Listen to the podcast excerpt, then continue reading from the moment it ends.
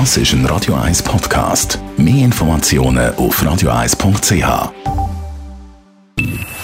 Best auf Morgenshow wird Ihnen präsentiert von der Alexander Keller AG. Suchen Sie den besten Zügelmann, müssen Sie zum Alexander Keller gehen. alexanderkeller.ch Die Morgenschau ist heute Morgen äh, sportlich unterwegs. gewesen. Der FC Zürich konnte den Pokal in die Höhe stemmen und der Meistertrainer, der André Breitenreiter, geht höchstwahrscheinlich in die Bundesliga, hat aber gestern noch nichts dazu wollen sagen. Ja, also wirklich ganz ehrlich, äh, es dreht sich heute nicht um mich, es dreht sich um unseren Erfolg, um diese fantastische Meisterschaft, um unsere Mannschaft.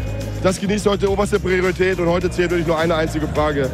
Wer geht als letzter nach Hause? Das ist mir egal. äh, Heute feiern wir, das haben wir uns alle mehr als verdient und darauf gilt heute unser kompletter Fokus. Dann hat der Kanton Zürich jetzt endlich wieder ein richtiges Fußballstadion in der obersten Liga, weil der FC Winterthur steigt ins Oberhaus auf. Das ist fix.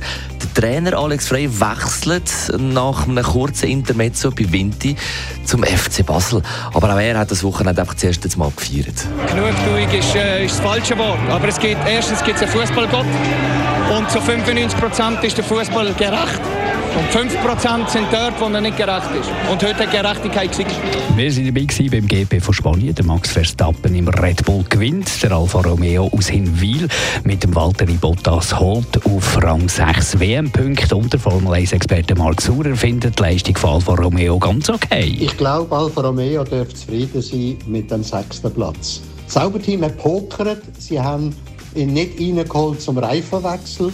Es ist nicht aufgegangen.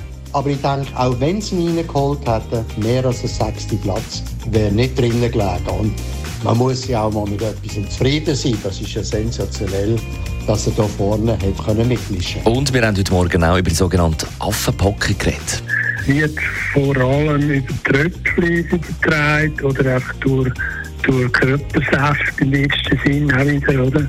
Und das äh, ja, ist halt, wenn man näher an diesen Tieren ist und äh, Metzger, und das könnte natürlich zu äh, gewissen Austausch von Körperflüssigkeiten führen. Das ist auch nichts Neues, oder? Das Affenpockenvirus. Es hat immer wieder kleinere, sagen wir, Outbreaks gegeben.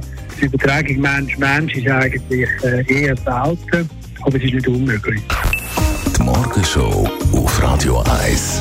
Jeden Tag von 5 bis 10.